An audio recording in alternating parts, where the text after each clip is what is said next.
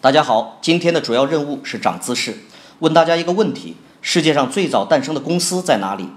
答案是日本，它就是诞生于公元五百六十八年，距今已有一千四百年历史的日本金刚组，是一间建筑公司。更可怕的是，日本现在拥有百年历史的老字号店铺和企业超过十万家。这就引出另一个话题：为什么除日本以外的亚洲国家很难有百年企业？我们说殖民地培育不出百年老店，想想看，像菲律宾、印尼、泰国、印度、中国等等，不断的战争和被侵略，让我们这些国家的商业断层无法延续。而日本却是唯一没有被殖民过的亚洲国家。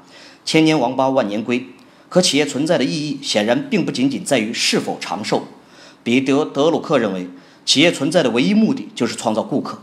至于千年还是百年，企业自身是无法决定的，还是交给万能的消费者吧。